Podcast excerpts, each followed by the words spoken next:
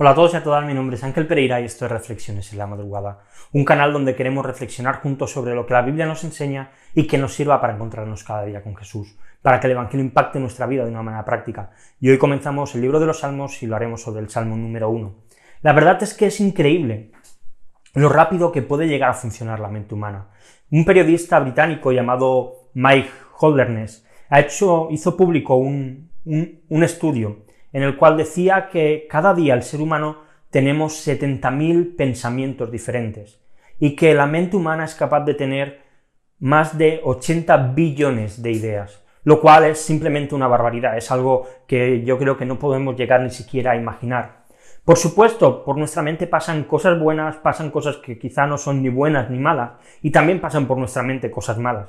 Y me atrevería a decir, y creo que no me equivoco, que que las cosas malas que pasan por nuestra cabeza son más que las cosas buenas, porque al fin y al cabo a nuestra carne, a nuestro ser, le gusta hacer lo malo, tendemos siempre pues hacia, hacia lo incorrecto.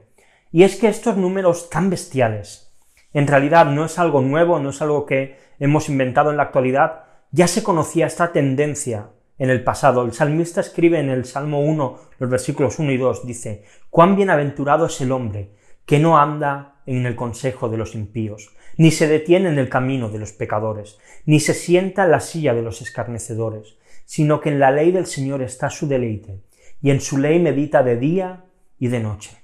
En otras palabras, si lo parafraseamos, podríamos decir qué feliz es aquel que en lugar de llenar su mente de maldad, de malos consejos o de crítica, la llena con la palabra de Dios, la llena con la ley de Dios.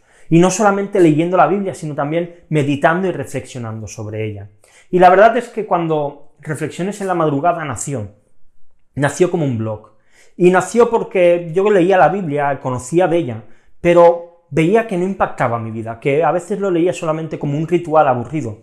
Y el blog, hace ya unos cuantos años, nació como una excusa para obligarme a meditar sobre ella. Ahora se ha convertido pues, en un canal de YouTube y de, y de podcast, pero en aquel momento se convirtió en esto. Y es verdad que había días que, no tenía ganas de escribir, pero cuando meditaba sobre la Biblia, notaba como mi alma cogía fuerzas de nuevo. Y es que nuestra mente, nuestro corazón, se llena de aquello que entra por nuestros ojos y que entra por nuestros oídos. Y es la clave de la felicidad para el ser humano. Está en deleitarse y en disfrutar de la Biblia. Que sea ella la que llene nuestra mente, la que cambie nuestras ideas, que nos aparte de nuestros malos caminos. La verdad es que podemos reflexionar sobre muchos libros, tanto libros cristianos como libros seculares, y, cuando pues aprendemos cosas nos pueden ayudar en ciertas circunstancias y en ciertas situaciones.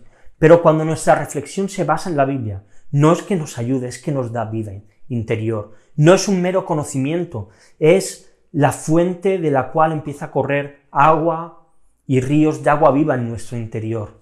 Este es el mayor regalo que Dios nos ha dejado en la tierra. Obviamente nada es comparable al sacrificio de Jesús, pero por medio de la Biblia conocemos el sacrificio de Jesús. Cada día de ella recibimos consejos y vivimos en una sociedad que, nos, que también nos aconseja de manera incorrecta, caminamos y vivimos con gente pecadora que no quiere saber nada de Dios, nos sentamos muchas veces con los que critican y tantas veces llenamos nuestra mente de cosas que no son buenas, que no edifican y que nos perjudican.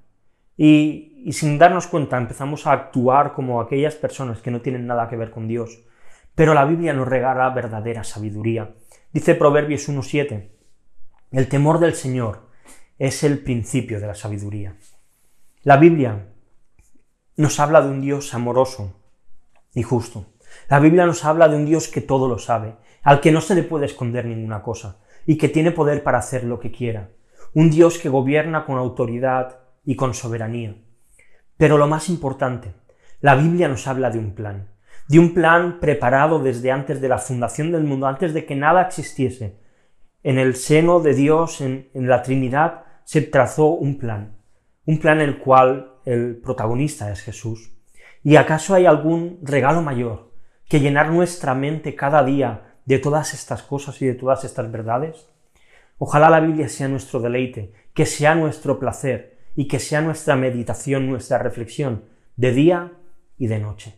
Y te dejo dos preguntas, como siempre, como hemos estado haciendo hasta ahora, para poder reflexionar. La primera de ellas, ¿Con qué cosas llenas tu mente y llenas tu corazón? Y la segunda, ¿qué cambios crees que puede producir en ti el meditar en la Biblia y en reflexionar sobre ella cada día?